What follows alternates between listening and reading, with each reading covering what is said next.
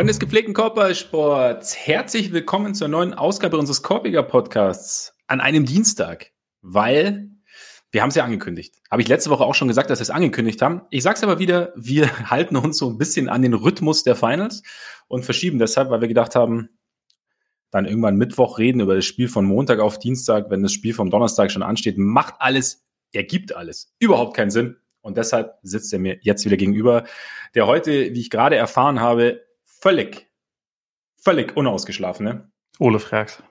Mein Name ist Max Marbeiter und äh, Ole, du bist zwar nicht ausgeschlafen, aber ich habe gute Nachrichten.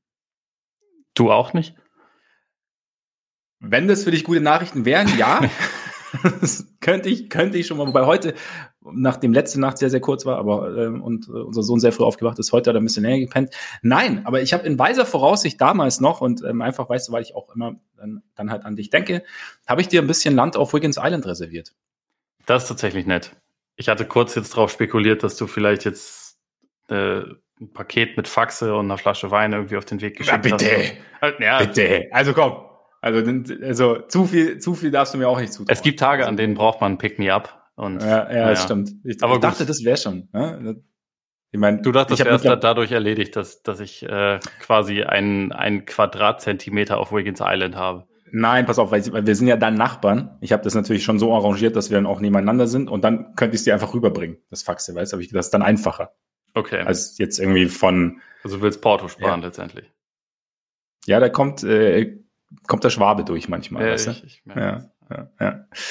Genau. Naja, manchmal können, können Leute nicht aus ihrer Haut. Ist schon okay. Ja, es ist manchmal schwierig. Aber ich, ich verspreche dir, das ist geil. Wie, wie oft haben wir, wie oft hatten wir die, dieses Gespräch schon? Ich verspreche dir, ja, wie oft also habe ich von dieses Gespräch, Gespräch schon ausgesprochen haben, bis, es, bis, ja, nee, bis du ich bist, diese es, gottverdammte Dose habe. Es ist auch aus, von deiner Seite, es ist auch absolut legitim. Ja. Es, es spricht halt absolut gegen mich, dass wir das Gespräch immer noch führen müssen. Das ist halt, glaube ich, der Punkt. Das was ja. dran. Ist was dran, aber wir, wir, wir bekommen das hin. Wir bekommen das hin. Also ich. Du hast, hast ja eigentlich gar keinen Beitrag zu leisten, außer dann das Paket außer, zu öffnen. Außer ständig darauf hinzuweisen. Außer ständig darauf hinzuweisen, genau, das ist gut. Äh, ja, soll heute aber weder um ähm, nicht eingelöste Bierwetten gehen, noch um meine architektonischen Vorhaben auf Wiggins Island. Es geht aber um Andrew Wiggins natürlich, weil wir sprechen natürlich über Spiel 5 der Finals und man kann, wie es eigentlich auch schon in Spiel 4 der Fall war, da war der Kollege Curry noch ein bisschen hat noch ein bisschen heller gestrahlt, aber da haben wir auch schon viel über Andrew Wiggins gesprochen. Jetzt, ja gut, ich meine, ich glaube, Curry war, ist einfach bis jetzt zu gut gewesen, aber wäre Curry nicht, würden wir langsam drüber sprechen, ob nicht eventuell Andrew Wiggins Finals MVP werden müsste. Und das war ja meine großes, meine, meine große Hoffnung. Wäre wär Curry nicht, wäre die Serie aber auch nach vier Spielen beendet gewesen. Auch ein Punkt, auch ein Punkt, richtig, ja. Von, von daher ist ja richtig, dass wir über Curry als Finals MVP sprechen, sollten die Warriors den Titel ja. Und vielleicht auch nicht. Also ja, und ich meine, wenn es zu, zu, knapp ist zwischen den beiden, dann gibt es immer noch Igodala, den man wählen kann. Also absolut, weil ja irgendwie heute, versuchen die Rollenspieler sich einfach immer in den, in den Weg zu drängen. Ja, ja also Curry hat es einfach hat's einfach schwer. Und ich meine, wir haben ja ähm, am Montag, was am Montag? Nee, am Sonntag haben wir äh, drüber gesprochen, so ob ähm, oder was, oder letzte Woche, sorry, bei mir verschwimmt es gerade auch ein bisschen, aber wir haben auf jeden Fall drüber gesprochen, ob Curry auch für den Fall, dass die Warriors nicht den Titel holen, irgendwie Finals MVP werden könnte. Ich habe damals gesagt, ich glaube, dass äh, Brown und Tatum genug getan haben, beziehungsweise um den Titel zu holen, noch genug tun werden. Hm. Ich bin gespannt, ob sie noch mehr tun werden, weil Spiel 5 jetzt war, also es gab ein, ja eine, eine, eine sehr, sehr gute Tatum-Phase, aber so grundsätzlich sind gerade dann doch so, haben sich doch so ein paar Löcher irgendwie aufgetan und Brown eigentlich bis jetzt fast, also eigentlich fast der konstantere von beiden gewesen aber jetzt auch irgendwie wahrscheinlich so seine ja, schlechteste Finals-Leistung gezeigt, irgendwie in Spiel 5. Er war nicht gut. Er war nicht gut, genau, vielleicht kann man es einfach so sagen, ohne irgendwie einen negativen Superlativ bemühen zu müssen. Gibt es dafür einen Ausdruck für einen negativen Superlativ? Wir sind ein bisschen fachfremd unterwegs. Äh, ich, ich weiß es, ich glaube nicht. Ich glaube. Wir schlagen es mal nach und ähm, werden, werden Bericht erstatten. Naja, auf jeden Fall, äh, wie, wie siehst du es mittlerweile so? Ich meine, Curry hatte natürlich auch nicht seine beste Shooting Night, aber es ist, ist aber für dich Curry wahrscheinlich war, war finde ich auch in dem Spiel. Also ich meine, der Wurf ist nicht reingefallen, aber es war sonst ja eigentlich richtig gut. Ne? Also er hat fand ja trotzdem auch, irgendwie ja, die, die Defense oft genug vor ziemlich große Probleme gestellt, hatte absolut. ein echt gutes Playmaking-Spiel. Also ich glaube acht, acht Assists und nur ein mhm. Ballverlust. weil ja. Ist ein Wort, das man groß schreiben muss bei dieser Partie, aber nicht bei den Warriors. Und, nicht bei den äh, Warriors, nein. Er war ja auch, also ich glaube 0 von 9 von der Dreierlinie, aber die, also aus dem Zweierbereich hat er ja Gefahr ausgestrahlt. Okay. Ne? Seine ja, Cuts waren gut, er hat teilweise dann auch äh, Stepbacks, schwierige Lege getroffen, waren auch mehrere irgendwie Dinger dabei, wo er bei einem anderen Referee vielleicht auch noch ein And-One rauskriegt und so und dann ja. reden wir halt schon wieder über ein bisschen mehr. Also ich fand auch, also Wiggins war quasi Spieler des Spiels, aber es war jetzt, also gab jetzt keinen Zweifel daran, dass Curry trotzdem der beste und wichtigste Akteur auf dem Feld war, meiner Meinung nach. Und äh, ja, also. Gravity oder was? Gravity, aber schon auch das, was er irgendwie mit dem, mit dem Ball in der Hand gemacht hat, finde ich. Ja. Also, wenn, nee, wenn man, man, man kann es, also ich meine, der, ob der Wurf reinfällt, spielt natürlich eine relativ große Rolle am Ende, aber es ist halt nicht das Einzige, was er macht. Und ich fand ihn auch defensiv gut. Ich meine, die, die Warriors Defense war sowieso einfach extrem stark in dem Spiel ja. und er hat da irgendwie seinen, seinen Teil zu beigetragen, war auch in Spiel 4 schon echt ganz gut in der Hinsicht. Und äh, also bisher ist es in der Serie ganz klar er. Und wir können darüber reden, was passiert. Wenn, wenn Boston die Serie noch dreht, dann, dann muss halt einer von den beiden oder beide, äh, beide Jays müssen ja. dann noch ziemlich viel machen, um was daran ja. zu ändern. Aber äh, letztendlich, also wir, wir haben ja vor ein paar Tagen auch schon mal darüber geredet. Grundsätzlich finde ich ja nicht, dass der, dass der Finals MVP zwingend vom, vom Siegerteam kommen muss, weil es ja. gibt halt manchmal eine Serie, Serie, wo der, der beste Spieler und der, der am meisten macht und der äh, irgendwie die, die schwer, schwierigste Aufgabe hat und vielleicht auch einfach am meisten abliefert, einfach bei dem Team spielt, das, das verliert. Und ich finde, das könnte man dann würdigen, da das aber traditionell nicht so gemacht wird. Und es in diesem Fall, also in diesem Fall wäre es halt, wenn, wenn Curry das bekommen würde, obwohl die Warriors verlieren, dann wäre es halt so eine komische Überkorrektur und das ist dann auch aber wieder so ein bisschen albern. Und letztendlich spielt es eh nicht die ganz große Rolle. Es wird so sein, wenn die Warriors das Ding gewinnen, dann wird der Finals MVP, wenn sie es doch nicht mehr gewinnen, dann muss irgendwas einigermaßen Verrücktes auf Seiten der Celtics noch passieren und dann hat jemand sich vielleicht auch den Award verdient. Also mal gucken. Ich, ich bin sehr gespannt, weshalb du so pessimistisch bist, beziehungsweise, also mal abgesehen davon, dass es 2-3 steht und äh, im nächsten Spiel alles vorbei sein kann, aber äh, was, was, da, was da noch so kommt. Ganz kurz, bevor wir aber einsteigen, zwei Sachen. Einerseits, wo wir gesprochen haben über unsere Finals MVP Geschichten und Gedanken, Patreon, patreon.com slash Podcast, Koppiger mit. Ah, eh. Vollkommen richtig. Äh, da könnt ihr uns unterstützen mit monatlichen Beiträgen. Vielen, vielen Dank an alle, die das schon tun. Und dafür gibt es eben extra Folgen. Zu den Finals haben wir zu jedem Spiel da was aufgenommen. Äh, heute kommt die Folge auf dem normalen Feed, weil wir jetzt Richtung na, große Entscheidung uns bewegen. Deshalb haben wir gedacht, weil wir einfach solide Dudes sind. Und weil wir absolut solide Dudes sind, genau. Ja. Meistens zumindest. Meistens zumindest. Außer wenn es darum geht, ähm, Bier von, in, vom Süden in den Norden zu schicken. Dann. Und Wein. Hm? Und Wein. Ja. So muss das sein. Ja, genau. Auf jeden Fall schaut da gerne mal vorbei. Und das andere, äh, der Vollständigkeit halber, äh, es ist wieder eine Coaching-Stelle besetzt worden, die Charlotte Hornets. Kenny Atkinson. Finden wir das gut, Herr Freaks? Finden wir das interessant? Interessant, ja. Ich finde, Kenny Atkinson ist definitiv ein guter Coach, der auch irgendwie einen, einen Platz in der Liga, also auch als Head Coach wieder verdient hat. Momentan sitzt er auch noch auf der äh, auf der Bank bei den Warriors. Zu tun gerade noch, ja. ja. Die haben jetzt während diesem Run zwei ihrer, ihrer Top Dogs verloren. Mike Brown ist ja auch zu den, zu den ja. Kings und so. Aber äh, interessant finde ich nur, dass James Borrego ja eigentlich auch jemand ist, der ja, ein ziemlich aktiver Coach ist, der irgendwie für, für klare Ideen steht und auch dafür stand, also für mich jedenfalls Leute zu, zu entwickeln, zu fördern und auch zu fordern. Und ich glaube, Atkinson ist auch jemand, der das tut. Und da ist halt so die Frage, ist der, ist der Mix, den die Hornets haben, ähm, kommt ihm das entgegen? Passt er da so richtig gut hin? Hat er da die richtigen Ideen, um vielleicht auch LaMelo dazu zu kriegen, Defense zu spielen und solche Sachen? Oder wird's auf Dauer halt für ihn auch schwierig? Aber ich meine, ich glaube, grundsätzlich könnte es schon passen. Von daher erstmal nicht schlecht. Oder, oder was meinst du? Also ich, ich fand halt grundsätzlich, dass Borrego ein guter Coach war. Deswegen war ich eigentlich nicht so ein Fan davon, dass sie ihn entlassen haben. Aber äh, ja, das war die letzten Jahre. auf jeden ja. Fall nicht das Schlechteste.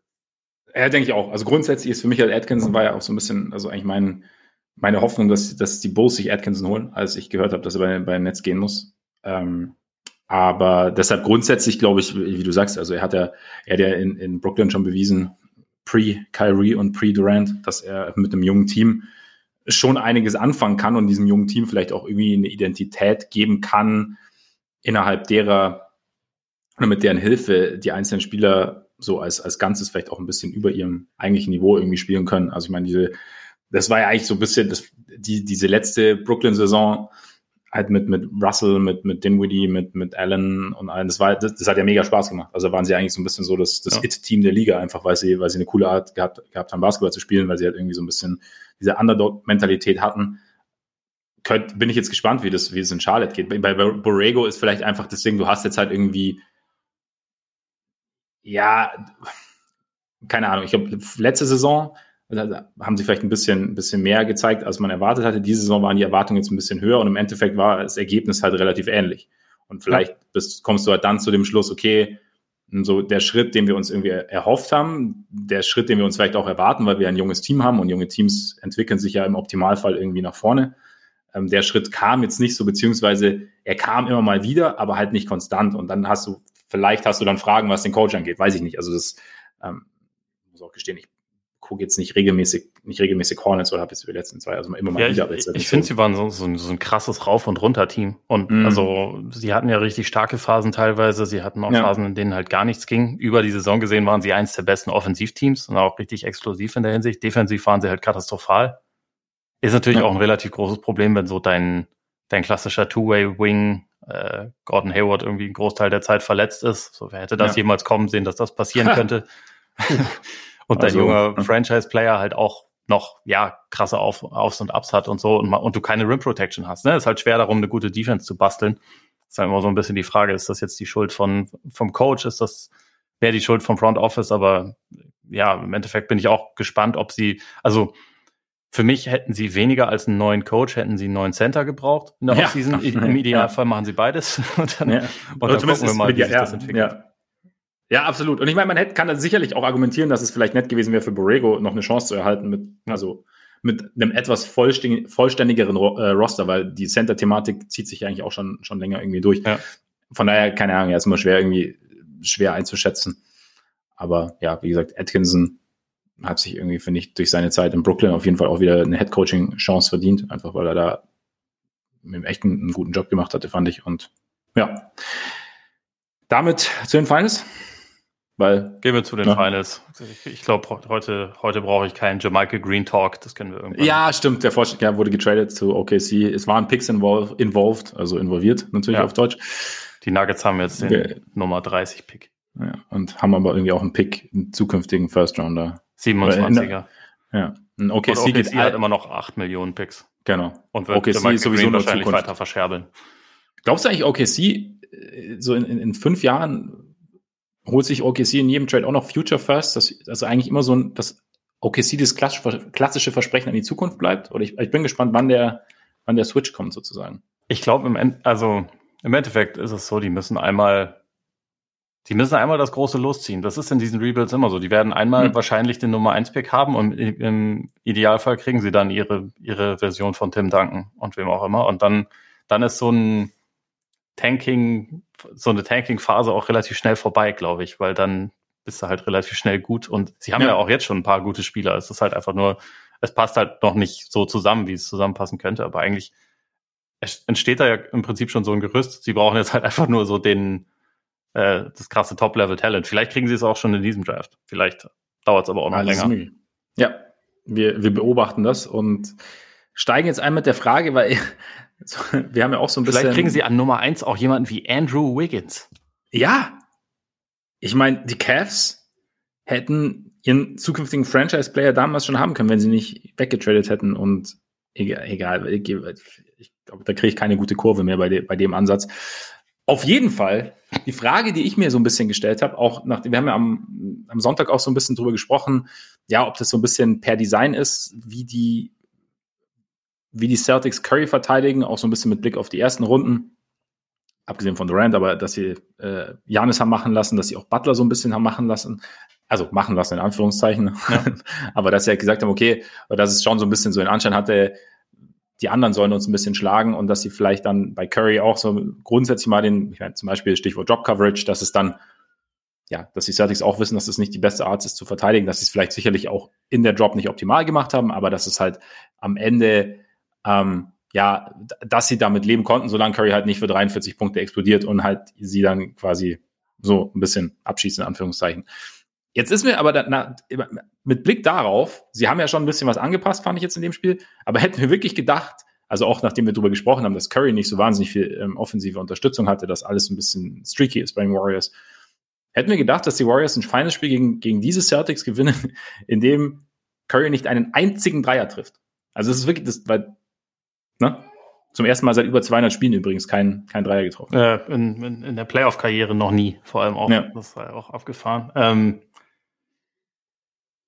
nee, also nicht diese Warriors irgendwie. Ja. Das, das, hat mich schon überrascht. So von vor ein paar Jahren, auch so die 2015er Version vielleicht, da, da hätte man noch eher gedacht, okay, das kann im Zweifel wahrscheinlich schon mal passieren. Also einfach, weil, weil Clay damals ja auch ein besserer Spieler war, weil, weil ähm, auch Raymond Green früher mal ein Scoring-Thread war. Das kann man sich zwar mittlerweile kaum noch vorstellen, aber der hat ja auch mal 30 Punkte in einem Finals-Spiel gemacht und so. Und äh, da wäre es auch schon unwahrscheinlich gewesen.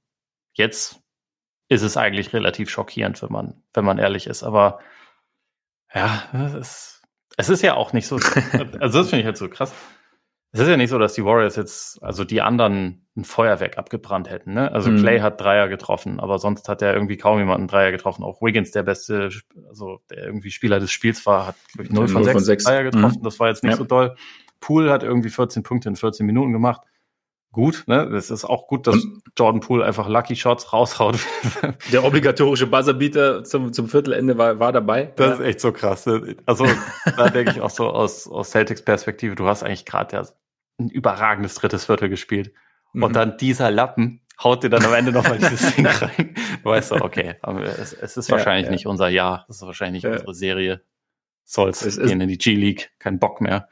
Es reicht ist ein bisschen der Moment, in dem du ins Grübeln kommst, wahrscheinlich. Ja. Und, dann so denkt, und gleichzeitig okay. dachte ich mir, also in, ich weiß gar nicht mehr, ob das Spiel 1 war oder Spiel 3, aber wo, wo auch am Ende des dritten Viertels Igodala irgendwie so ein, so ein Dreier getroffen hat, wo man auch dachte, okay, wenn Igodala so ein Dreier trifft, dann, dann läuft es heute wahrscheinlich einfach nicht. Mhm. Oder lief es trotzdem. Ich glaube, das war Spiel 1 sogar. Naja.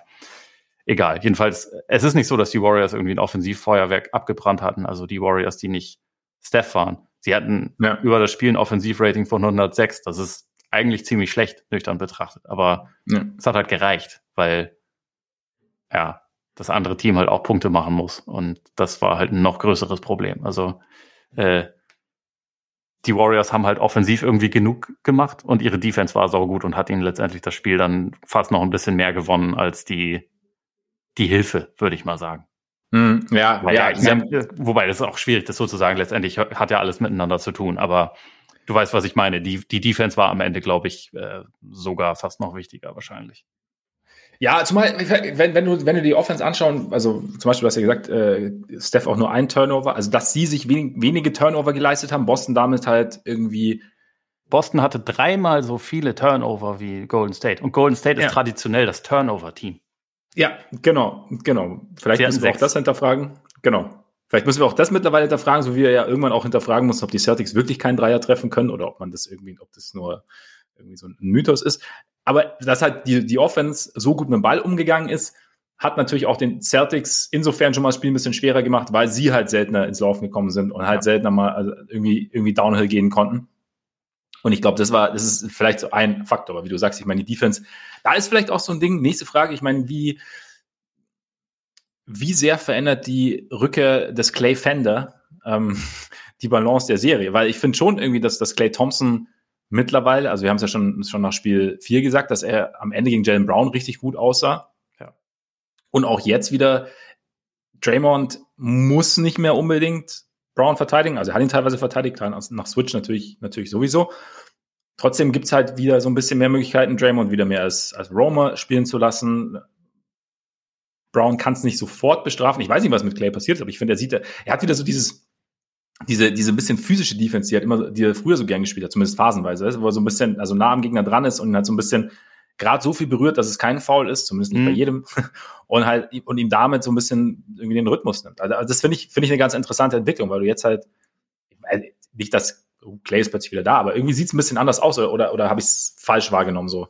Nee, finde ich auch. Also Ich finde auch, dass das eine, eine sehr große Rolle dabei spielt, wie die, wie die Warriors halt vor allem Smallball spielen können, weil, weil ja. Clay irgendwie wirkt, als könnte er physisch einfach wieder besser, besser standhalten. Also ich meine, er ist ja teilweise nominell dann der Vierer, äh, neben Draymond auf der Fünf. Ich meine, meistens ist dann Peyton auch noch drauf und Peyton spielt ja irgendwie eh seine eigene Position, das ist ja eh weird, ja. aber ähm, ich, ich habe mich auch gefragt, woran das liegen kann. Ob das vielleicht irgendwie bei, bei Thompson so ein Ding ist, dass eigentlich physisch alles okay war, aber es halt vom Kopf her so ein bisschen Klick machen musste und er sich so ein bisschen an den Rhythmus und das Tempo und dieses ganz, diese ganze Dynamik von, von Playoffs und dann vor allem Finals irgendwie wieder so ein bisschen gewöhnen musste. Aber ich finde auch, dass es sich über die letzten, ja, eigentlich die letzten anderthalb Spiele so transformiert hat, dass er jetzt einfach mhm. defensiv viel besser wird. Also vielleicht vielleicht versteht er auch die Tendenzen irgendwie noch mehr. Also es ist ja sehr konsequent, dass die, dass die Warriors es halt irgendwie schaffen, Tatum und Brown jeweils von, von der rechten Seite irgendwie fernzuhalten. Ähm, gegen Brown ist sowieso auch meistens, also ich meine, er, er trifft natürlich manchmal auch diese ganz wilden ähm, Midrange-Jumper nach 38 Dribblings und so. Gelegentlich geht das ja auch mal, aber meistens ist ja das Beste halt, wenn du ihn davon abhältst, dass er halt irgendwie einigermaßen klare Driving Lanes zum Korb hat, also einigermaßen, ja. weil, weil er halt einfach so einen krassen ersten Schritt hat und so. Und irgendwie, die Warriors sind halt mittlerweile echt, fühlen sich, glaube ich, ein bisschen wohler damit, ihn ja davon so ein bisschen abzuhalten und ihm halt irgendwie eine Seite zu geben, aber nicht seine, seine Lieblingsseite, dann halt Hilfe zu schicken. Das ist halt, also was da, finde ich, auch echt eine Rolle spielt, ist, dass mittlerweile fast immer, ja, mindestens zwei Spieler bei den Celtics nicht so richtig als, als äh, Shooting Threads ernst genommen werden. Also Derek mhm. White ist halt mittlerweile irgendwie wieder, sein, sein Selbstvertrauen ist wieder weg, sein, sein Wurf ist wieder total zögerlich. Das heißt, von ihm kannst du absinken. Du kannst aushelfen und dann auch wieder hochgehen. Aber dadurch kannst du halt irgendwie den, den, äh, den Weg gut zumachen für die Celtic Stars. Und auch, also Horford hat nicht den schnellsten Jumper, deswegen kannst du von ihm auch tendenziell absinken. Grant Williams ist momentan kein Faktor, wird auch dann nicht wirklich in die Offense eingebunden, wenn er von Jordan Poole verteidigt wird und so. Das ist halt auch teilweise einfach nicht besonders clever. Aber grundsätzlich mhm. habe ich das Gefühl, dass die Warriors irgendwie mit der Zeit immer besser verstehen, wie die, wie die Celtics Offense tickt und was sie gegen mhm. die machen müssen, um, die, um sie aus, der, aus deren Komfortzone zu bringen. Und ich glaube, da hat Clay einen großen Einfluss drauf, da hat Peyton einen großen Einfluss drauf und auf jeden Fall auch Draymond. Also gerade jetzt, wo er halt wieder ein bisschen mehr, ein bisschen mehr abseits des Balles für Chaos sorgen kann. Ist halt trotzdem abgefahren, dass er jetzt im fünften Spiel zum dritten Mal ausgefault hat, aber ja. das, äh, er hat halt trotzdem auf jeden Fall seinen Impact und das ist ja das, das was sie irgendwie brauchen. Und also auch nach, nach Spiel vier gab es ja für seine Leistung immer noch sehr viel Kritik, aber also ich hatte mir das dann irgendwie auch nochmal in, in Ruhe angeguckt und im vierten Viertel hat er halt da, wenn er gespielt hat, auch schon einen relativ großen Unterschied gemacht, finde ich, ähm, mhm. defensiv und teilweise auch durch sein Playmaking und so. Und das hat sich in dieser Partie jetzt halt fortgesetzt, abgesehen davon, dass er im ersten Viertel gefühlt mehr Punkte gemacht hat als vorher in der gesamten Serie. Also das war ja auch teilweise genau die Aktionen, über die wir gesprochen haben, dieses ähm, dieses Fake Handoff und dann schnell ja. explosiv zum Korb gehen und stopfen so. Ne? Ja, hat er einmal richtig drin gehabt, ne? Also wo ja. er dann auch den offenen Dank hatte dann. So genau. So und normalerweise, also Vintage Draymond. Peak Draymond hat ja zwei oder drei davon pro Spiel und mhm. so die Aggressivität war jetzt halt irgendwie wieder da und grundsätzlich ja.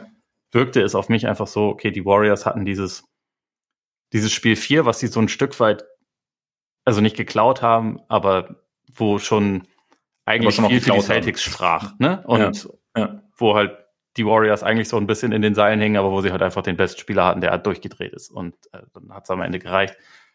Und ich hatte so das Gefühl, dass es sie irgendwie so ein bisschen, dass das Kräfte freigesetzt hat bei den anderen und dass sie sich jetzt irgendwie, also dass so dieses, dieses Selbstverständnis bei ihnen gerade wesentlich mehr da ist, als es bei den Celtics da, da ist. Und das heißt nicht, dass die Celtics irgendwie schon eliminiert sind oder so. Das kann sich auch immer mhm. noch mal drehen. Es hat sich ja, ja, ja. die Celtics in diesen Playoffs eh schon oft genug gedreht, aber für den Moment wirkt es halt einfach so, finde ich, als wären die, die Warriors wüssten einerseits ein bisschen besser, wie sie, wenn es hart auf hart kommt, an Offense kommen, auch gegen diese, diese komplizierte Defense. Also sie haben ein paar Leute, die eigentlich gute Verteidiger sind, wo sie aber mittlerweile glaube ich, wissen, wie sie sie attackieren können. Horford wird mittlerweile echt ziemlich regelmäßig attackiert. Das hat vorher in den Playoffs kein Team wirklich geschafft. Die Warriors schaffen das. Teilweise halt auch die, durch diese durch diese Picks, die halt schon auf Höhe der Mittellinie quasi gestellt werden, wo mhm. du dann halt zwar vier Meter hinter der Dreierlinie, aber trotzdem halt Curry auf Horford hast und mit der Situation irgendwie erstmal umgehen musst. Ja. Ähm, und auch Derek White wurde am Ende attackiert. Ne? Und wenn Robert mhm. Williams nicht auf dem Court ist, dann wissen sie, okay, wir können zum Korb gehen, da ist kein, keine Rim Protection und so. Ich habe das Gefühl, sie haben da irgendwie für den Moment genug, wo sie denken, okay, das können wir attackieren, das können wir ausnutzen. Und auf der Gegenseite, wir kriegen es zumindest ganz gut hin, die Celtics halt von ihren also aus ihren, aus ihrer Komfortzone irgendwie rauszubekommen. Deswegen, ja, haben sie irgendwie die Kontrolle für mich dann halt übernommen. Ja, ich habe auch so das Gefühl, ähm, sie, sie wissen so ein bisschen, also Wiggins zum Beispiel war ja genau so ein Punkt, also dass er White immer wieder attackiert hat, dass er immer wieder zum Ring gegangen ist, auch wenn der Dreier nicht gefallen ist. Und äh, umgekehrt wissen sie halt auch so ein bisschen, dass was, also Boston wie oft Boston hat versucht, die, die, über halt auch mehrere Screens hat Curry irgendwie ins Play zu involvieren. Also so dieses, dieses Matchup-Hunting. Finde ich, finde ich schon sehr extrem. Zumal, also auch ganz viel gegen Tatum dann im, im vierten Viertel, was, was ja so, so der Punkt. Und natürlich hat Tatum Vorteile. Die Hilfe von, also A, versucht Curry physisch dagegen zu halten, B, die Hilfe, die dann kommt, macht es Tatum irgendwie schwer, am Ring abzuschließen. Du hast ja auch schon gesagt, dass Tatum auch jetzt nicht der beste Finisher am Ring ist. Das ist immer so ein bisschen, ja, also irgendwie scheut er ja auch den Kontakt, ne? Also irgendwie, also er teilweise wirkt so, ja. verbiegt oder, oder es wirkt, er verbiegt sich so ein bisschen. Und das Golden State aber da eigentlich immer ganz gut Hilfe schickt. Und das war ja auch immer so ein Thema. Und ich meine, ähm, dass sie so, dass sie ein Team sind quasi oder dass sie die Hilfe extrem wichtig sein wird, gerade wenn halt irgendwie Curry involviert ist oder so. Aber es ist halt dadurch, dass das Boston sich dazu tendiert, sich, wenn es nicht so läuft, dann irgendwie darauf zu verlassen, hat ja irgendwie Golden State auch defensiv irgendwie einen Weg gefunden. Und am Anfang ist es ja oft nicht so. In dem Spiel, finde ich, haben sie am Anfang halt relativ, relativ gut, relativ schnell verteidigt, äh, relativ schnell, relativ gut verteidigt. Und ähm, ich meine, Tatum hat, glaube ich, was habe ich gehört, irgendwie trifft gut 30 Prozent seiner, seiner äh, seiner Zweier nur bis jetzt äh, in, in den Finals. Also ich glaube 31 Prozent oder so.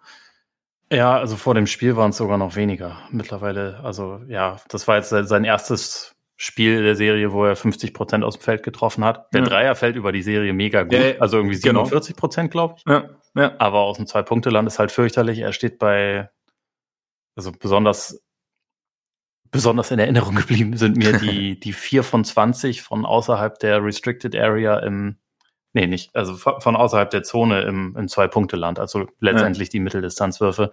Und auch die, die Floater-Range ist fürchterlich. Da habe ich jetzt aber die genauen Zahlen nicht im Kopf. Aber auf jeden Fall, sobald er sich auf den Weg äh, Richtung Korb macht und selbst wenn es nur ein Schritt rein ist, ist es absolut fürchterlich und äh, absolut ineffizient, was da passiert. Eben, und von daher, ich meine, selbst wenn er gegen Curry spielt, also er hat dann zwar, also er hat vielleicht Vorteile, aber er kann es halt irgendwie, wenn er, wenn er, wenn er zieht, und es, also ich will jetzt auch nicht alles schlecht reden, weil er als Playmaker schon auch oft gute, gute Plays dann initiiert hat durch seinen Drive und wenn er dann irgendwie den, den, den freien Schützen findet. Wenn aber, wie du sagst, die Schützen entweder offen sind bei Design und dann vielleicht ein bisschen zögern, wie es jetzt White irgendwie gerade tut, oder beziehungsweise die Warriors auch besser sind im Absinken und dann wieder halt rausgehen und äh, zum, zum Closeout rausgehen, dann wird es immer schwerer. Ich meine, Turnover sind ja auch ein Thema bei, bei, bei Tatum. Und ich meine, selbst wenn er über Curry wirft, kann er zwar, uns fällt nicht schlecht, aber es ist halt trotzdem das über ein ganzes Spiel durchzuhalten, jedes Mal, das ist halt dann, ist halt auch eher die Ausnahme. Also, dass du wirklich dann, ich meine, er hatte ja, wie gesagt, das war ja, er war ja am Anfang jetzt passiv, relativ, fand ich so, die, die ersten, also eigentlich bis Ende zweites Viertel. Nee, nee, nee, er war, also er ist passiv gestartet, hat ja auch keinen ja, Wurf oder Mitte zweites ist früh auf die Bank gekommen, hat dann kurz Pause gemacht und dann kam er aber wieder rein und dann hat er auch gleich, ja. glaube ich, vier ah, von sorry. fünf getroffen. Das war noch Stimmt, im ersten sorry. Viertel sogar. Hier, Tatum gegen Ende erstes mit mehr Druck, habe ich mir aufgeschrieben. Sorry. Genau, genau, da genau, ging das los. Genau, Genau. Ähm, und von daher, ja, es, es ist keine, keine einfache Situation, glaube ich, für ihn. Und, und umgekehrt fand ich jetzt auch zum Beispiel Golden State. Man hat ja schon so ein bisschen, oder war ja schon so ein bisschen die Thematik, ob, ob, ob Boston Golden State irgendwie anders oder Curry anders verteidigt irgendwie. Also ob sie ihn quasi hast ja auch gesagt, ob sie blitzen, ob sie, ob sie mehr unter Druck setzen. Und die Fans, sie haben ihn irgendwie früher abgeholt quasi, haben schon auch versucht, mehr zu, ihn mehr unter Druck zu setzen, auch so ein bisschen, bisschen mehr Ballordinal zu spielen und einfach so ein bisschen zu schauen, dass der Ball auch mal aus seinen Händen kommt. Und ich hatte aber so den Eindruck, dass Golden State das eigentlich ganz, ganz gut angenommen hat und Curry auch so teilweise so ein bisschen aus dem Fokus rausgenommen hat und halt andere versucht hat, initiieren zu lassen. Ich meine, du hast Draymond angesprochen, der auch nach, nach Pick and Roll irgendwie ganz gern, also irgendwie härter abgerollt ist Richtung Ring. Ja. Auch mal mit Curry zu, es gab irgendwie auch eine Szene, in der irgendwie Curry und, und Green parallel Richtung, Richtung Ring gegangen sind und, und Curry halt kurz gewartet hat und dann den, in dem Moment, in dem kurz die, die Passing Lane offen war, halt äh, Draymond bedient hat. Und irgendwie solche Geschichten, Wiggins eben äh, äh, aggressiver und dass eigentlich im Endeffekt die Warriors so ein bisschen auf das vorbereitet waren, was, was Boston machen wollte. Aber mal abgesehen davon, dass Currys Reihe nicht gefallen ist. Und halt Curry selber natürlich, wie du sagst, der halt zwar, ich fand, er, er war extrem aggressiv. Also er hat einfach immer wieder den Ring attackiert und immer wieder versucht halt äh, da irgendwie entweder selber abzuschließen oder halt eben seine Gravity zu, zu nutzen, um, um, um, um Mitspieler irgendwie in Szene zu setzen. Ja, ja, also ich meine, die, die Celtics haben auch irgendwie ein bisschen mehr geswitcht und so. Also du hast grundsätzlich irgendwie mehr verschiedene Coverages gesehen, aber ähm, also was du meintest, dass die Warriors sich also darauf, darauf vorbereitet waren oder beziehungsweise sich schnell da, darauf einstellen konnten, das ist halt eigentlich auch ihre Offense, ne? Also dieses, ja. Okay, wir haben den besten Shooter aller Zeiten, der ist die ganze Zeit in Bewegung, alle Leute haben tierisch Angst vor dem. Der zieht sehr viel Aufmerksamkeit, wenn der den Ball abgibt und das macht er schnell. Also er ist, er ist ja willig da drin. Das ist ja nicht, ja. der hält den Ball ja nie zu lange, sondern meistens spielt er ihn ab. Manchmal spielt er ihn nicht so un, also spielt er ihn nicht so genau ab, aber in diesem Spiel halt schon. Und dann haben wir eine Überzahlsituation und dann machen wir schnell was draus. Das ist ja eigentlich genau das, was sie wollen. Und das ist ja auch irgendwie dieses Dilemma, was die, was die Celtics halt hatten in diesem, also ja. in dieser Serie und was halt jedes Team äh, hat, was gegen die Warriors spielt. Willst du sagen, okay, wir versuchen Curry so zu verteidigen wie einen normalen Spieler und riskieren dadurch, dass er uns eigentlich in jedem Spiel 10 Dreier um die Ohren haut? Oder versuchen wir alles Menschenmögliche, damit er nicht den Ball in der Hand hat und geben dadurch aber dem anderen Team vier gegen drei Situationen, teilweise auch mhm. mal vier gegen zwei in ganz extremen Fällen und, ja. äh, und schauen, was passiert. Und die Celtics waren über die ersten vier Spiele mehr, mehr bei diesem, okay, lass uns, also lass ihn uns schlagen. Ja. Und eigentlich finde ich das, glaube ich, auch den besseren Ansatz. Ich meine, wir haben ja nach Spiel 4 auch drüber geredet. Ich kann das eigentlich nicht verteufeln, weil ähm, meistens ist es so, dass ein Spieler alleine ein gutes Team nicht unbedingt schlagen kann. Also nicht über eine Serie. Ja. In einzelnen Spielen natürlich schon, aber äh, selten über eine ganze Serie. Und äh, auch, auch in Spiel 4 war es am Ende halt die Offense, die das Problem war, nicht die Defense. Und in diesem Spiel mhm. war das meiner Meinung nach auch so. Der Ansatz, ich meine, hier ist natürlich dann auch wieder so ein bisschen Shooting Luck. Ne? Die Dreier, die, die Curry genommen hat, in einem normalen Spiel haut er dann vielleicht drei davon rein oder vier und ja. dann ist es halt auch wieder eine deutlich bessere Scoring-Leistung. Dann, dann haben wir überhaupt nichts zu mäkeln an dem, was er gemacht hat. Wie gesagt, ja. ich fand es so oder so ein gutes Spiel. Ähm, aber das, also das, das, Risiko hast du halt einfach permanent. Und deswegen. Ja, absolut. Ja, ja. also man, man muss halt irgendwie immer so ein bisschen die Balance finden. In diesem Spiel sind sie vielleicht ein kleines bisschen mehr zu, lass die anderen uns schlagen gegangen, aber es war ja trotzdem immer noch viel von dem zu sehen, was sie vorher auch gemacht haben. Ne? Also Drop auch, aber ja, Drop Defense drei Meter über der Dreierlinie ist auch, ist auch, ist auch relativ, ne? Ja. Das ist halt alles irgendwie so ein bisschen ja. Sonderfall gegen, wenn man ja. gegen die Krieger spielt. Aber ich kann das nur immer wieder betonen. Ich finde, die Defense war insgesamt gut genug. Also gut genug, um so ein Spiel zu gewinnen. Und wenn du nicht, ähm, nicht 18 Mal den Ball herschenkst und den, dem gegnerischen Team dadurch halt Möglichkeiten gibst, gegen dich zu rennen und leichte Punkte zu bekommen, weil im Halbfeld ist fast nichts leicht gegen die Celtics, weil sie defensiv einfach so gut sind. Aber im Halbfeld kann, also in, in Transition kann es halt immer mal wieder anders aussehen. Und in diesem Spiel wieder. Die Warriors hatten 22 Punkte nach, nach Turnover. Das ist halt, das ist ein sehr großer Unterschied, ne? Und die Celtics, ja, haben nicht nur den Ball hergeschmissen, sie haben halt auch sonst noch so ein paar dämliche Fehler gemacht, ne? So im, Spiel, im vierten Viertel war die Offense dann häufig auch selbst wenn man nicht das, das Matchup bekommen hatte, was man wollte, war es dann halt Isolation. Tatum dribbelt auf der Höhe der Freiwurflinie, hat Wiggins gegen sich, geht dann irgendwann zum schwierigen Turnaround hoch, weil um ihn herum sich niemand bewegt, kein, also nichts wirklich offen ist. Und ja. dann Turnaround Fadeaway über Andrew Wiggins nehmen ist auch scheiße. Der Typ ist riesig und mega athletisch und hat lang, lange ja. Arme. Und, ja, und ist auch, auch immer dran, so, ja. Ja, da kamen auch mehrere Airballs bei rum, weil, also, ja. da hast du dann am Ende auch gesehen, okay, die wirken auch ziemlich platt. Also es ist irgendwie nicht mehr der Lift da, den man, den man haben sollte. Aber es ist halt auch einfach eine, ja, so eine Art von Offense, wo du halt die Vorteile, die du haben könntest, überhaupt nicht ausspielst. Und wir haben nach Spiel 4 auch schon drüber gesprochen, dass sie es irgendwie nicht geschafft haben, Tatum oder Brown den Ball so in Bewegung zu geben, sondern dass es halt mhm. immer so ein, so ein Stehen ist. Und dann mach mal irgendwas. Das, also das, das ist halt manchmal auch so ein bisschen die Gefahr, wenn man halt permanent diese Matchups sucht. Und dann habe ich irgendwann das, was ich haben will, aber dann sind auch schon äh, keine Ahnung, 16 Sekunden von der Uhr runter und ich muss jetzt relativ schnell irgendwas finden und wenn ich nichts finde, dann muss ich halt irgendeinen Notwurf nehmen und das ist meine Offense. Das kann in einzelnen Possessions mal funktionieren, aber es kann nicht deine Offense für ein Viertel sein. Und die Celtics gehen am Ende von Spielen leider manchmal ein bisschen zu sehr dazu über, dass das ihre Offense ist. Und dann, ja, gewinnst du halt nichts. Kannst du, kannst du dir das irgendwie erklären? Weil du hast ja auch schon angesagt, äh, angesprochen, Spiel, äh, Spiel, das dritte Viertel war extrem gut. Und da haben sie auch einen, einen riesen Turnaround von, glaube ich, 19 Punkten haben sie hinbekommen, haben äh, hinten, also haben hinten gut verteidigt und halt vorne vorne vier. Ich meine, gut, es ist war auch, ich meine, sie haben auch extrem schlecht angefangen. Also ich glaube in der ersten Halbzeit, was waren es, 39 Punkte äh, nur gemacht, zwölf Dreier in Folge nicht getroffen und dann haben sie erstmal so acht Dreier in Folge dann getroffen. Also es ja. hat natürlich auch funktioniert. Aber wo, woran machst du fest oder was ist genau, was, was ändert sich denn dann plötzlich? Das ist also, das ist dann, dass du von, okay, auf einmal funktioniert irgendwie alles und jetzt funktioniert wieder gar nichts mehr. Und wie viel ist dann Anteil an ähm, der, der, wie viel Anteil daran hat, hat die Warriors Defense dann auch für dich?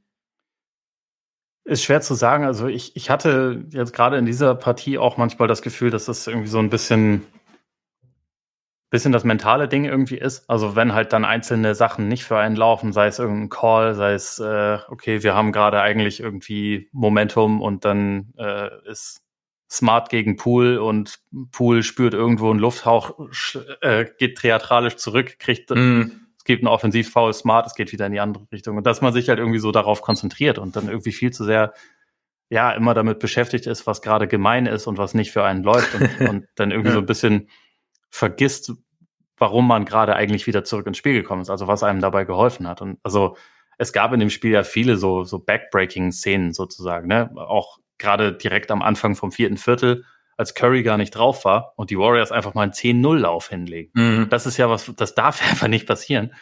Und irgendwie habe ich dann bei den Celtics manchmal das Gefühl, dass sie dann relativ schnell denken, jetzt müssen es eigentlich Home Run Plays sein. Jetzt müssen wir, also wenn wir zehn, mit zehn hinten liegen, dann müssen wir eigentlich mit dem nächsten Wurf am besten zehn Punkte machen. Das muss jetzt alles irgendwie immer so ein großes Ding sein und dass sie halt irgendwie so ein bisschen ihre Grundprinzipien vergessen und irgendwie das vergessen, was sie gerade an den Punkt gebracht haben. Es ist natürlich auch so, dass selbst in der, in den Phasen, wo sie, wo es offensiv gut läuft, sind sie davon abhängig, dass dann auch Würfe reinfallen, also vom Shotmaking und so, aber weil sie jetzt nicht so diesen dauerhaften, wir kommen immer an die Linie, wenn das der Fall, also wenn es sein muss, wir erarbeiten uns da unsere Punkte. Sie sind ja mehr ein, ein Team, was halt so, vom Shooting auch lebt, aber irgendwie wirkt es dann manchmal so, als würde man relativ schnell halt einfach davon davon so ein bisschen abfallen und so seine Linie verlieren. Ich weiß nicht, warum das dann ja immer wieder der Fall ist, aber es sind dann halt irgendwie immer wieder so einzelne Szenen und ich finde auch, was sich über die letzten Spiele so gezeigt hat, ist irgendwie, dass Boston zum ersten Mal auf dieser Bühne ist, die Warriors nicht. Mhm. Und dass Boston ja halt einfach so die Details sitzen nicht so gut. Und also ich weiß nicht, ob das teilweise an der Müdigkeit liegt, ob das teilweise an Nervosität liegt oder was auch immer, aber ähm, in, im vierten Viertel von Spiel 4 kann man sagen, sie haben gechoked, wenn man dieses Wort benutzen will. In diesem Spiel 18 Turnover, 10 Freiwürfe liegen gelassen und sie hatten jetzt nicht mhm. irgendwie, sie hatten jetzt nicht irgendwie 100 Stück, sondern sie hatten 31 und davon, äh, also das Tatum zwei von sechs von der, von der Freiwurflinie hat, das ist halt einfach, ist halt einfach ein Problem und das sind so Sachen, die sich irgendwie so summieren und auch ähm, Im vierten Viertel hast du dann teilweise so eigentlich Possessions, wo sie es sauber verteidigen, wo sie wenig erlauben, wo sie also alle, also jeden, jeden Off-Ball-Cut irgendwie ausschnüffeln, keinen guten Wurf erlauben, mhm. dann ist, also wird am Ende einer genommen, der auch noch gut contestet ist, geht auch nicht rein. Und dann ist aber Gary Payton und tippt den halt rein. Und dann, ja, okay, hast halt trotzdem wieder zwei Punkte kassiert. Und das also immer ja. wieder und immer wieder. Und irgendwie es fehlt ja die letzte Aufmerksamkeit zum Detail, um, um so die gute Arbeit, die man leistet, teilweise dann zum Ende zu bringen. Und also ich kann nicht sagen, woran es liegt. Es ist für mich äh, auch nach wie vor teilweise sehr verwirrend, wie das so abläuft. Aber es ist halt irgendwie so.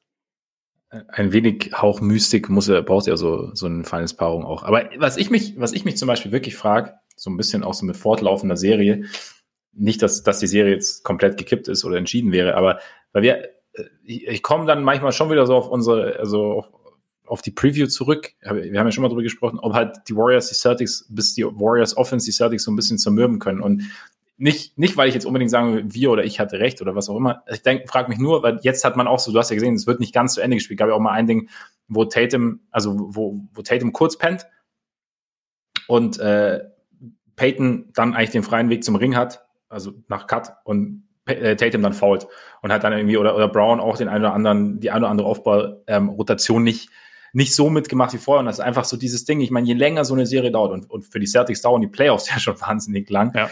ähm, gerade die beiden vorherigen Runden. Ich meine, dass, dass irgendwann Müdigkeiten zum Faktor wird, überrascht mich jetzt nicht, sagen wir es mal so, oder zum Faktor werden kann.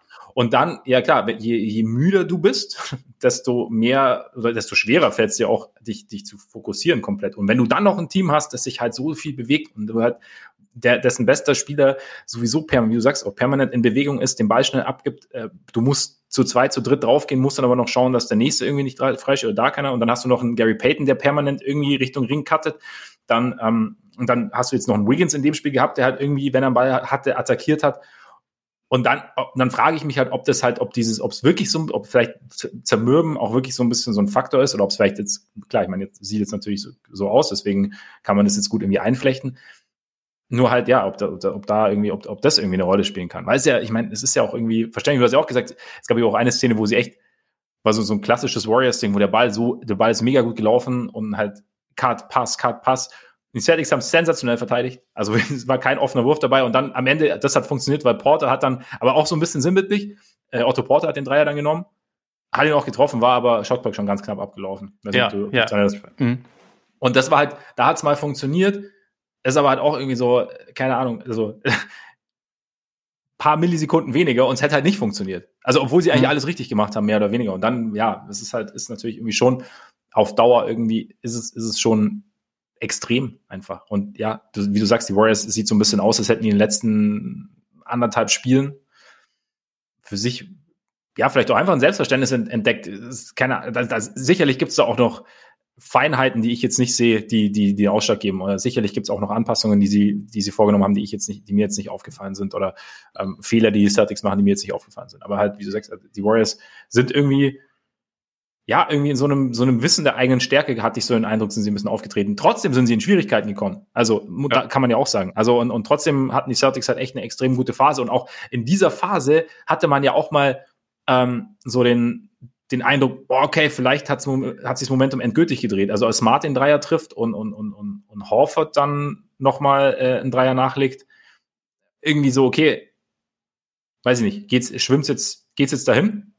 Und ähm, ja gut, dann ist natürlich auch das Ding, dass, dass Clay halt gern mal auch einen zeitlich gut positionierten Dreier von äh, Dreier trifft, ne? Ja. Ja, also teilweise hat er, hat er sie so ein bisschen, bisschen mit drin gehalten, auf jeden Fall. Ja. Es war, also ich, ich glaube schon auch, dass das ein relativ wichtiger Punkt ist. Wenn du halt irgendwie zwei, zwei sieben Spieleserien gerade hinter dir hast, auch selbst verschuldet, meiner Meinung nach, äh, weil mhm. sie beide früher hätten zumachen können und äh, eigentlich seit ja, anderthalb oder zwei Monaten fast die ganze Zeit mit einer siebener Rotation spielst, wo jetzt irgendwie, also man weiß ja immer nicht, wie, wie denn die genaue Situation ist, aber also Tatum hat ja irgendwie sein Ding mit der Schulter, Williams hat seine, seine Kniegeschichten, Smart hat irgendwas. Mhm. Äh, und eigentlich die anderen vier wichtigen Rotationsspieler, also Brown wirkt einigermaßen fit und die anderen drei ja. äh, haben Confidence-Issues und tragen im Moment nicht wahnsinnig viel bei, wenn man ganz ehrlich ist. Ne? Also von der Bank kam in diesem Spiel einfach überhaupt nichts. Hm. Ich glaube halt, also wenn du dann auf ein Team wie die Warriors triffst, die halt einerseits sich dort ganz gut auskennen und andererseits halt sie, sie ihr einzigartiges System haben, womit du einem permanent auf den Sack gehst, irgendwie, du halt irgendwie so die ganze Zeit dranbleiben musst. Ich denke schon auch, also dieser, dieser zermürbende Faktor, wie du es nennst, dass, dass das schon echt ein Punkt ist. Einerseits physisch natürlich und deswegen, also die Celtics wirken am Ende von, vom, äh, von Spielen ja immer so, als könnten sie eigentlich kaum noch laufen. Und andererseits halt auch mental, dass es halt diese Breakdowns gibt, weil wenn du immer über 24 Sekunden halt volle Aufmerksamkeit haben musst, weil du weißt, der kleine Vogel, der wird halt nicht stehen bleiben, wenn er den Ball abgegeben hat, sondern der, der poppt irgendwo noch mal auf und dann mhm. kriegt er den Ball und dann wird er den reinwerfen und dann haben wir 23 Sekunden lang alles richtig gemacht und dann fällt er trotzdem rein und die haben das Maximum, ja. was man in der Possession kriegen kann, drei Punkte. Ähm, dass einen das halt ja auf Dauer schon oder auch mal sieben. Also, gab's ja auch schon, ne? Stimmt, gab's auch schon.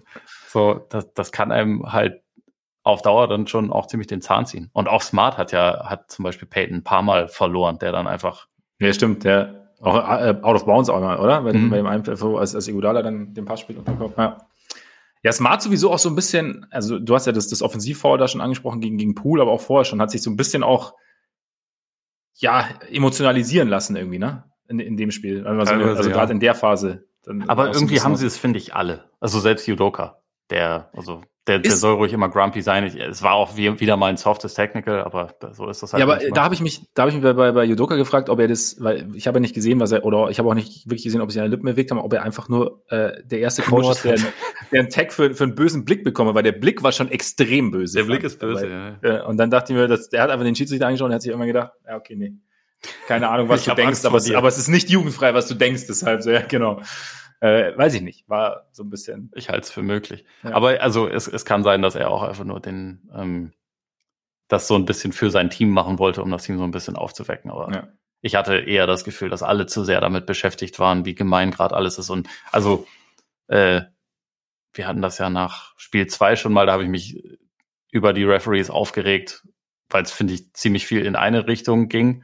In diesem Spiel konnten sich alle Beteiligten über die Referees aufregen, weil das einfach nur ein schwachsinnig gepfiffenes Basketballspiel war. Und also, mhm. aber nicht, also ich meine, ich habe jetzt keine, keine Liste gemacht. Es war jetzt, aber ich hätte jetzt ja. nicht gedacht, es ist unfair für ein Team oder so, sondern es war auf beiden Seiten einfach keine Linie zu erkennen und teilweise ausgemachter Schwachsinn, was da gepfiffen wurde. Also äh, teilweise, was, was Moving Screens angeht, so Looney hat ja in drei Minuten drei Fouls gehabt, bei ja, ja. teilweise Aktionen, wo du denkst, okay, das ist jetzt normalerweise aber gar nichts. Mhm. Ähm, dann der, der Flop von Poole bei Jalen Brown wurden, glaube ich, zwei oder drei Schrittfehler nicht abgepfiffen. Und also irgendwie war, war es einfach alles komplett verwirrend. Dieses, dieses Offensivfall von Smart, also was als, als Defensivfall Smart gepfiffen wurde, aber bei dem er eigentlich echt halt ja, Position stimmt, hat quasi. Stimmt, wo er alles eigentlich so macht, ja. wie man es machen ja. sollte. Ja. ja. Ja. Klar. Ich meine, und, und natürlich, wenn es nicht läuft, dann lässt du dich halt eher davon beeindrucken, als wenn es läuft. Und vielleicht ist es, vielleicht ist es aber auch halt so ein bisschen so, dann so die, diese, diese Cleverness, die die Erfahrung dann vielleicht mit sich bringt, dass du dich, ich meine, mal abgesehen von Draymond Green jetzt, aber also der, der nicht, nicht, nicht selten den ganz kühlen Kopf bewahrt, aber dass halt, dass, dass die Warriors dann doch eher halt irgendwie so ein bisschen, bisschen weiterspielen und sich natürlich trotzdem, ich meine, mein Curry, du hast ja auch gesagt, also wenn er zum Ring geht, kann er auch den einen oder anderen Foulpfiff bekommen oder einen oder anderen Foulpfiff mehr bekommen. Und er, er sagt das dann schon mal, aber gefühlt lässt er sich halt weniger irgendwie davon, davon rausbringen. Oder ja. Wer weiß, wie es innerlich in ihm kocht, aber. Ja, ja. also das, das finde ich ja bei ihm tatsächlich auch ganz sympathisch, dass das irgendwie im Laufe seiner Karriere noch nie so das, das große Ding war, dass er da jetzt zu viel mit beschäftigt war. Also, und dass er auch nicht so der, der klassische Flopper oder Einfädler normalerweise ist. Mhm. ist ja, also gerade bei seiner Größe, aber auch grundsätzlich bei Scoring Guards doch durchaus schon ja. andere Beispiele. Und äh, ich meine, er hat natürlich auch seine Szenen, wo er Kontakt verkauft. Das ist ja auch sein Job teilweise, aber ja. also, bei ihm war das jetzt noch nie so, dass er da irgendwie über die Stränge schlägt oder sich dann halt zu sehr damit beschäftigt, sondern halt mehr ja, mit sich selbst beschäftigt. Und ja. da denke ich mir schon auch manchmal, dass das würde den Celtics teilweise auch ganz, ganz gut tun. Also ich finde, man sieht zwar von, von Tatum gerade nicht mehr ganz so viel, wie man es auch schon in vorigen Serien gesehen hat. Dieses, ich gehe zum Korb, ich habe keinen Call bekommen, ich bleib stehen, reg mich auf. Auf der Gegenseite hat mein Team eine Unterzahlsituation. Ja. nicht mehr ganz so viel, aber du siehst schon auch, dass es halt immer wieder diese, diese Diskussionen gibt. Und also das Ding ist, es bringt einem ja einfach überhaupt nichts. Mhm. Nee, natürlich eben. Also es, in den seltensten Fällen hat ein Schiedsrichter dann in dem Moment gesagt, ah, fuck, stimmt, hast recht. Lass, lass, ja. mal, lass mal von vorne anfangen. Rückgängig. Ja, rückgängig, genau. Ich meine, klar, es kann natürlich sein, dass so, ja, wenn eine Serie fortschreitet, aber im Normalfall weiß ich auch nicht. Ähm, nee. Es ist anders, anders irgendwie besser. Jetzt vielleicht nochmal ganz kurz, weil halt, weil er einfach ein gutes Spiel gemacht hat, Andrew Wiggins. Ähm, ja, also wie, Ich wundere mich eh, also so wenig Wiggins-Talk von dir. Ja, ich, hab, ich bin damit eingestiegen und ich dachte, jetzt, jetzt, weil wir gegen Ende kommen, können wir jetzt in It's a Circle, you know, it's a Circle. Ja. Ja, die Art und Weise, wie er halt, wie er attackiert, also es war ja quasi, ich meine, er hat ja 0 von 6 von draußen getroffen, aber innerhalb der Dreilinie fast alles. Also ich glaube, drei oder vier daneben gesetzt und hat halt eigentlich so das gespielt, was, was man sich so ein bisschen erwartet hat immer von ihm. Also wenn er, wenn er das passende Matchup hatte, ist er zum Korb gegangen, hat, ähm, hat dann aber auch irgendwelche Runner drin, also kurz vor Schluss hat er irgendwie einen gegenüber Horford gehabt und denselben dann kurz danach nochmal, ich weiß nicht, gegen wen es war, oder die, die, die gleiche Art ähm, hat Turnaround-Jumper getroffen, hat ähm, gut, ich meine, dieser eine Dank kurz vor Schluss war natürlich auch nicht so übel ja. und gleichzeitig aber halt irgendwie noch den, den den besten Spieler theoretisch oder halt auch über, über eine Phase wirklich den besten Spieler des Gegners halt saumäßig gut verteidigt, also im vierten Viertel. Und das ist Nicht halt. Du also theoretisch, also, Jason Tatum ist immer der beste Spieler des Celtics. Ja, ja, das, ja, das theoretisch, ja, genau, der beste Spieler. Und ähm, das war, also eigentlich war ich so allround-mäßig schon eine sehr, sehr beeindruckende Leistung, die er da irgendwie, die er gebracht hat. In dem Fall auch. Vor sieben Und Jahren hätte das auf jeden Fall zum Finals MVP gereicht. Also das war schon. Dieses eine Spiel, dieses eine Spiel. Ja. ja. ja. also das war schon echt ziemlich beeindruckend. Und vor allem hatte man auch einfach bei all seinen Jumper das Gefühl, der geht rein. Und die meisten sind dann mhm. ja auch reingegangen. Also es war, war irgendwie eine sehr, ein sehr klares Spiel von ihm. Wenig, wenig ja. Nachdenken, viel einfach direktes Attackieren, schnelle Entscheidungen und so. Und ja, die Defense war super, die Offense in diesem Spiel auch. Ist halt schon gut. Grundsätzlich hat Andrew Wiggins den besten Job der Welt. Ist mir in den Sinn gekommen. Du meinst, weil er, er kann sich eigentlich im Endeffekt frei ausleben, muss aber eigentlich nicht so viel machen und wenn es richtig, wenn es gut läuft, steht er quasi vorne dran und er hat so, aber nicht den ganz großen Druck, oder? So ein bisschen.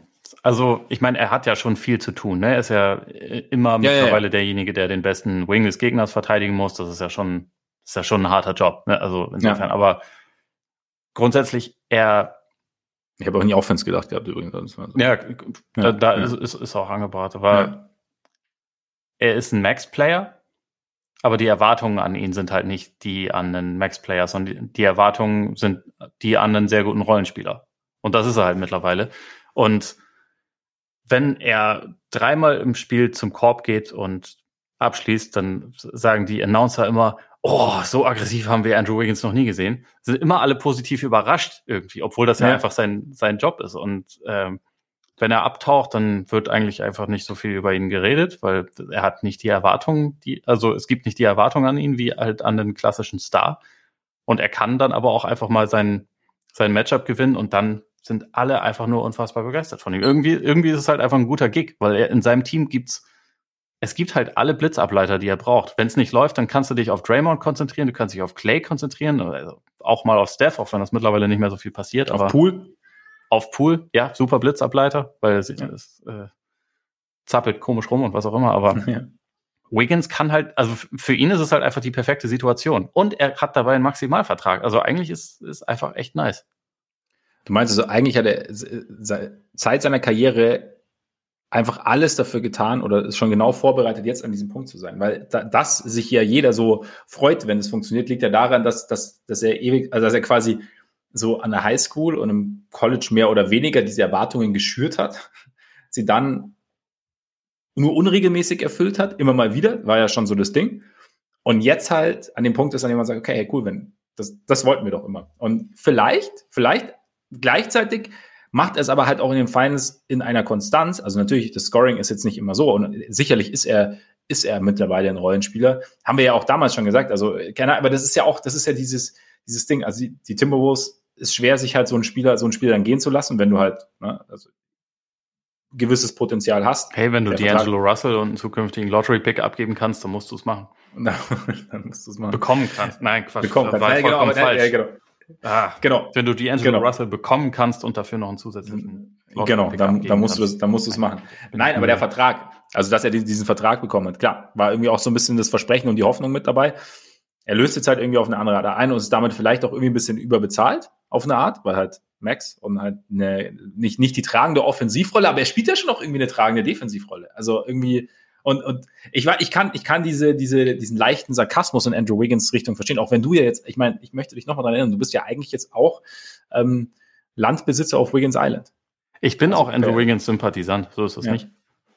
Also, und, aber er hat, ich finde schon, also ich finde, wenn ich es umgekehrt betrachten will, nach allem oder nach, nach den, nachdem wie seine Karriere bis jetzt verlaufen ist, dass er es jetzt schafft, bei so einem Playoff-Run, sicherlich mit ja, vielleicht unter vereinfachten Vorzeichen teilweise in gewissen Punkten, aber so eine Konstanz irgendwie reinzubringen und auch eigentlich, ich meine, er hat ja auch die vorherigen Runden schon einen, einen sehr, sehr guten Defensivjob gemacht. Und dann, er ist halt einfach, er ist ein Spieler mittlerweile, finde ich schon, also er den Warriors, keine Ahnung, wie es jetzt in einem anderen Team wäre, ich habe mir auch schon überlegt, wie wäre es denn, wenn die Bulls Andrew Wiggins holen würden. Dann habe ich mir gedacht, hm, hat er halt, hat er halt jetzt nicht Steph an seiner Seite. Gut, Lonzo und so. Ich glaube, da würde der lange Zweier ja. sehr schnell zurückkommen. Da würde der lange Zweier relativ schnell zurückkommen. Nein, aber er hat, also er, er gibt den Warriors sehr, sehr viel. Also, er, ja, wie gesagt, macht Jason Tatum das Leben sehr, sehr schwer, ähm, erlaubt ihn zu switchen. Er kann attackieren, du kannst ihn nicht ganz frei stehen lassen. Er hat, wie du sagst, seine, seine Wurfdiät irgendwie angepasst. Und damit, finde ich, darf man das alles schon echt, echt äh, sehr, sehr positiv hervorheben. Also wenn Auf man, jeden Fall. man, man lässt ja auch, man lässt ja auch Spielern so ein bisschen so das Ding so, ey, er hat sich irgendwie neu erfunden im Laufe der Karriere und so. Er ist halt, ja, er ist halt ein ehemaliger Nummer 1 Pick, Maple Jordan und halt mit einem Maximalvertrag. Das ist natürlich so das Ding. Und er hat natürlich auch so dieses, dieses Fleckma, der, der, das ihm anhaftet. So noch aus den Dingen. Aber eigentlich hat, hat, hat es mittlerweile ja auch irgendwie abgelegt. Also er hat es ja auf einer größeren Bühne mittlerweile gezeigt, dass es schon auch funktioniert. Ne? Absolut. Allein, allein die Rebounds schon wieder 13. Also ja, eben. Das ja. ist auch so ein wichtiger Faktor dafür, dass diese kleinen Lineups funktionieren. Also, ja. Wie du sagst, also er gibt ihnen, was sie brauchen und, und glänzt absolut in dieser Rolle. Und ja. also ich finde das auch absolut positiv hervorzuheben. Ein kleines bisschen mit Augenzwinkern muss erlaubt sein. Bei, ja, natürlich, bei, natürlich, natürlich. Ich meine, er äh, ist aber auch aus der Start. Eben, vollkommen, vollkommen zu Recht. Und die, das hat er jetzt untermauert mit diesem, also weißt du, dafür sind auch All-Stars da, um halt mal, wenn, wenn, wenn der Co-Star mal, wenn bei dem der Dreier nicht so fallen will, um dann halt zu übernehmen. und auch keinen Dreier zu treffen. Und auch keinen Dreier zu treffen. Das genau. ist halt das Geile. So, ja, die beiden ja. besten Warriors hatten in dem Spiel 0 von 15 Dreier und, ja. und das Team 9 von 40 oder was auch immer das war. Und Boston's Offense ist zu schlecht, um es zu bestrafen. Aber naja, deswegen sind wir hier. Deswegen sind wir hier. Und deshalb vielleicht jetzt noch die Frage, weil wir so langsam Richtung Ende kommen können. Äh, wo siehst du denn Möglichkeiten für Boston? Sie, also, weil zu Ende ist es ja noch nicht. Zu Ende ist es nicht. Also grundsätzlich glaube ich, dass der defensive Ansatz, ich meine, hier und da kannst du immer noch was verändern, kannst immer noch versuchen, irgendwie noch ein bisschen physischer zu spielen und so. Und auch Wiggins darf man gerne mal versuchen, die rechte Hand zu nehmen weil auch seine Drives mhm. gehen eigentlich immer über die Seite. Und ja. also ja. da fühlt er sich äh, am wohlsten. Das ist das, was die Warriors mit den Celtic Stars machen. Das könnten sie andersrum auch mal probieren. Ich glaube, das wäre nicht, das wäre nicht schlecht, so defensiv. Und sonst glaube ich aber defensiv, wenn, ähm,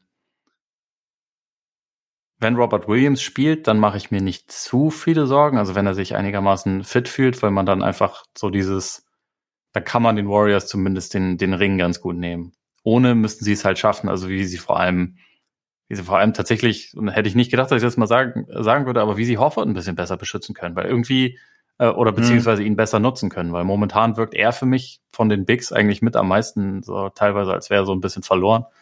Ähm, und das Wichtigste ist aber, sind halt offensive Geschichten. Und da, also es fängt an, damit auf den Ball aufzupassen. Es ist wieder dieses, okay, lass mal versuchen, Leute ein bisschen mehr in Bewegung zu bekommen es wäre enorm wichtig und ich meine, wenn es irgendwo passiert, dann in Boston, dass man, dass man Leuten wie, wie Pritchard, vielleicht auch Grant Williams irgendwie wieder ein paar mehr Würfe verschaffen kann, damit deren Selbstvertrauen irgendwie auch so ein bisschen zurückkehrt, weil grundsätzlich ist halt das Spacing der Celtics über die letzten Spiele einfach richtig schlecht und hm. das sind Leute, die das theoretisch zumindest ein bisschen, bisschen wieder verbessern können und dann, ja, Spiele zu Ende spielen. Also vernünftig äh, vernünftig auf den Ball aufpassen, nicht äh, zehn Minuten vor Schluss anfangen, so jetzt spielen wir die Uhr herunter, machen das Spiel langsam und äh, gehen eins gegen eins, sich halt nicht zu sehr, also Matchup-Hunting ist ja, ist ja okay, das ist ja auch einfach ein wichtiger Teil ihrer Offense, aber man, man muss halt gucken, dass man, dass es dann nicht nur das ist. Und hier, jetzt habe ich dich am Ende, jetzt habe ich noch acht Sekunden Dribbel auf der Stelle und guck mal, was passiert, sondern es muss halt alles irgendwie dann auch immer so einem gewissen Plan folgen. Und ich finde, im dritten Viertel sah der Mix ja offensiv auch super aus. Also du hast Drive and Kick gesehen, du hast natürlich auch gutes Shotmaking gesehen, das gehört auch mhm. dazu, aber äh, du hast halt, also das war halt so ein bisschen eine variablere Attacke sozusagen. Das war jetzt nicht nur, dass ein Spieler die ganze Zeit alles gemacht hat, sondern es gab halt mehr, mehr Drive and Kick Optionen.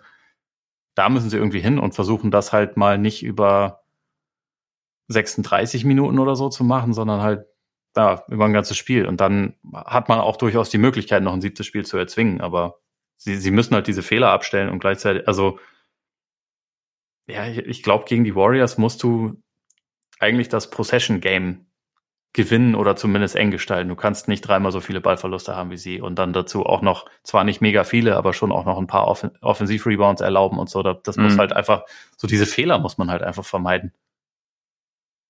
Ich finde es so geil, wie, wie, dieses, wie oft sich ein Momentum in so Serien dreht. Also, weil gerade mhm. ich gerade nur gedacht, dass du gesagt hast, das Spacing der Celtics ist nicht gut. Ich glaube, nach Spiel, also Spiel 1 oder Spiel 3 haben wir darüber gesprochen, äh, wie gut wie gut es, wie gut es aussieht, wie halt, wie sie, wie sowohl die, also wie sie einzelne Zonen besetzen, wie sie auch immer dafür sorgen, dass, dass der nächste Schütze ein Pass äh, nur entfernt ist und wie das halt irgendwie alles funktioniert. Und jetzt sprechen wir halt zwei Spiele, zwei Spiele später, sprechen wir darüber, ja, funktioniert gar nicht. Derek White ähm, hat irgendwie sein gerade nicht das Vertrauen in seinen Wurf, hat es vorläufig verloren, quasi in Anführungszeichen. Und keine Ahnung, und wissen, wir wissen halt nicht, was jetzt in, in, in Spiel 6 ist. Naturgemäß wissen wir es nicht. Aber ja. es ist halt, es ist schon krass, einfach so, du, ja, wieder Paradebeispiel, niemals überreagieren, weil es, es, kann ganz schnell wieder in eine andere Richtung gehen und es gibt halt auch einfach irgendwie diese Wendung. Wie gesagt, bei, bei den besten Warriors ähm, 0 von 15 von draußen und äh, am Ende gewinnt trotzdem Golden State. ist halt, ja, ich bin, ich bin sehr gespannt. Aber wie du sagst, ich meine, im Endeffekt, man hat ja schon gesehen, also Boston hat ja Dinge, die funktionieren. Und auch wenn Golden State vielleicht manche jetzt irgendwie auch dank Clay irgendwie so ein bisschen besser verteidigt, hat es auch in dem Spiel wieder funktioniert mitunter. Vielleicht kommt die Konstanz rein. Also, es, es reicht ja wahrscheinlich, oder die, die Chancen, dass es reicht, stehen ja gar nicht schlecht, zum Beispiel, wenn, wenn Tatum mal ein Spiel wirklich durchzieht und hat auch mal, und Tatum ist ja auch jedes Mal für ein 40, äh, 40 Punkte Spiel gut. Oder Brown. Oder, keine Ahnung, Marcus Smart trifft auf einmal 6 Dreier oder sowas. Also weißt du, das ist ja, oder wie damals Grant Williams im Spiel 7 gegen, gegen Milwaukee. Ja. Horford hat vielleicht auch noch mal wieder ein besseres Spiel in sich. Ne? Ja. Also es, es, ja. ist, es ist es schon ist, möglich, aber genau. momentan fühlt es sich halt einfach schon ein bisschen so an, als hätte man eigentlich zwei ziemlich gute Gelegenheiten liegen gelassen, um die Kontrolle über die Serie zu übernehmen und jetzt ja. dann noch zwei Spiele gegen die Warriors gewinnen, zumal Spiel sieben davon in, in der Bay Area ist mhm. halt eine mhm. ziemlich große Aufgabe. Es ist nicht unmöglich und die Celtics haben ja das in diesen Playoffs schon oft gezeigt, dass sie am liebsten den kompliziertesten Weg gehen, weil es alles andere genau. langweilig ist. Aber ja. irgendwann sind halt also sind die Chancen aufgebraucht. Deswegen bin jetzt mal sehr gespannt. Aber wir werden sehen. Wir sprechen dann am Freitag drüber.